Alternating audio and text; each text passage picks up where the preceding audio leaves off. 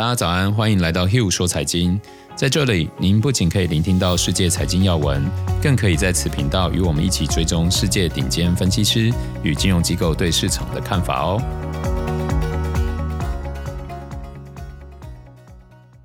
大家早安，我是 Hugh，今天是十二月二十二号，星期二。我们先跟大家一起来看一下昨天欧美股市的新闻。昨天美国股市标准普尔五百指数下跌，英国新病株加剧了新冠疫情的担忧。IPO 浪潮帮助美国股市二零二零年融资总额达到创纪录的四千三百五十亿美元，这是非常大的金额哦。美国抗疫纾困法案中有七十亿美元用于宽带项目，包括移除华为设备的拨款。美国宣布将一百零三家中国与俄罗斯公司加入与军方有关的实体清单。路透社报道，苹果据悉拟定在二零二四年生产乘用汽车或采用苹果电池技术。汇市方面，疫情和脱欧恐导致英国供应链中断，英镑昨天创三月份疫情爆发以来最大跌幅。最后，英镑收窄跌幅，因为英国在最后一刻提出渔业协定新建议。为该地区年底前启动接种铺平了道路。欧洲药品管理局认为，辉瑞疫苗或可预防英国新冠病毒新变种。据悉，俄罗斯主张明年二月 OPEC Plus 进一步增产。截至目前，俄方认为二月份将 OPEC Plus 产量提高到每天五十万桶是合理的。日经报道，阿里巴巴、蚂蚁集团等中国金融科技业已将提供高利率银行存款的 APP 下架。腾讯和百度也从周一起停止了类似的服务。香港新增病例居高不下，政府顾问暗示可能会推出空前的抗疫措施，包括了宵禁和关闭必要商铺。昨天特斯拉在加入标普五百成分指数后，首日交易中大跌了超过六个 percent。能源方面，油价创六周以来最大跌幅。因为英国出现的冠状病毒新病株可能导致欧洲实施更多的防疫措施，威胁全球旅行。昨天油价是下跌二点六个 percent，收在四十七点九七。金属方面，铜价则从七年高位下滑，也是对于英国的新病毒变种的担忧盖过了美国刺激谈判取得进展的利好。接着我们来看一下一些分析师与经济学家对市场的看法。高盛下调明年美元汇率预测，预料未来十二个月美元将对全球货币跌九个 percent。JP Morgan 提出，顶级金融企业正在支持新兴的加密货币生态系统。伦敦经营市场协会发表声明，预计英国旅行限制不会影响黄金市场。国际同业研究组织在一份邮件称，九月铜市场供应缺口扩大到十五点五万吨。接着，今天要来延续一下企业资金运用系列。上次有提到企业如何运用手上资金，是投资前的观察重点。这代表了公司内部对于发展的蓝图是否与我们想法相同，是评估投入与否的重要关键。而企业运用资金的选项非常多，我大致会分为三种：一个是回馈股东，第二个是内部成长，第三个是外部投资。目前已经介绍过的是回馈股东。今天想分享的是企业并购。上周五在台湾诞生了国内第一起金金并，就是由富邦金以每股十三元公开收购日盛金。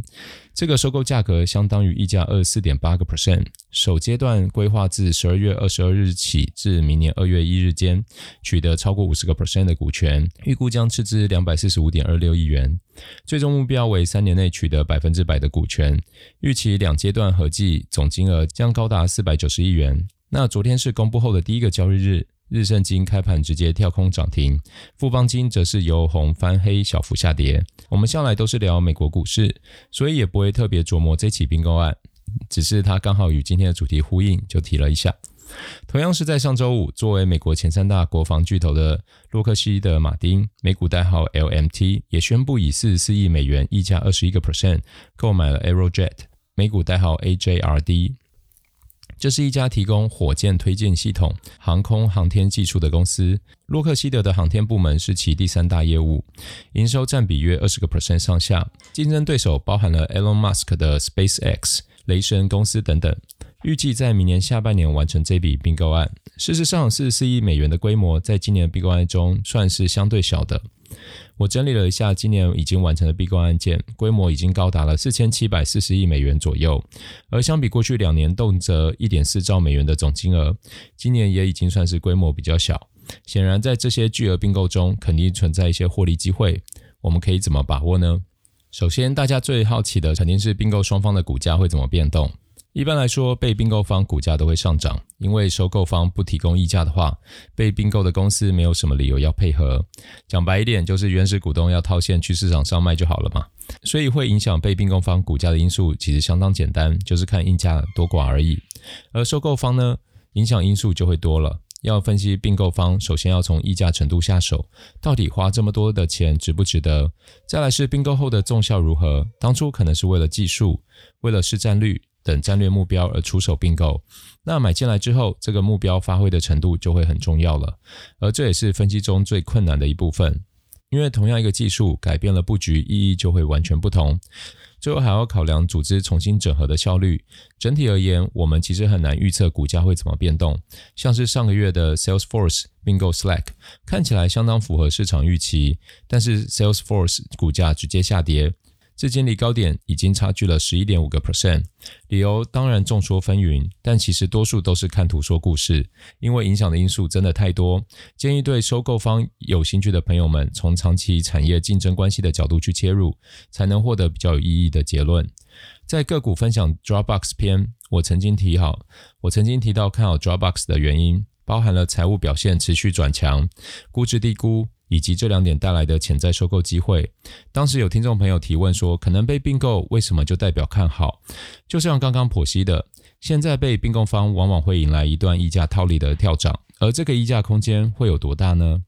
我同样统计了一下今年的数据，公布当天的收购金额和目标当天股价相比，平均溢价约二十八个 percent。例如十月底，AMD 同意以三百五十亿美元收购赛灵思，就溢价约二十六趴。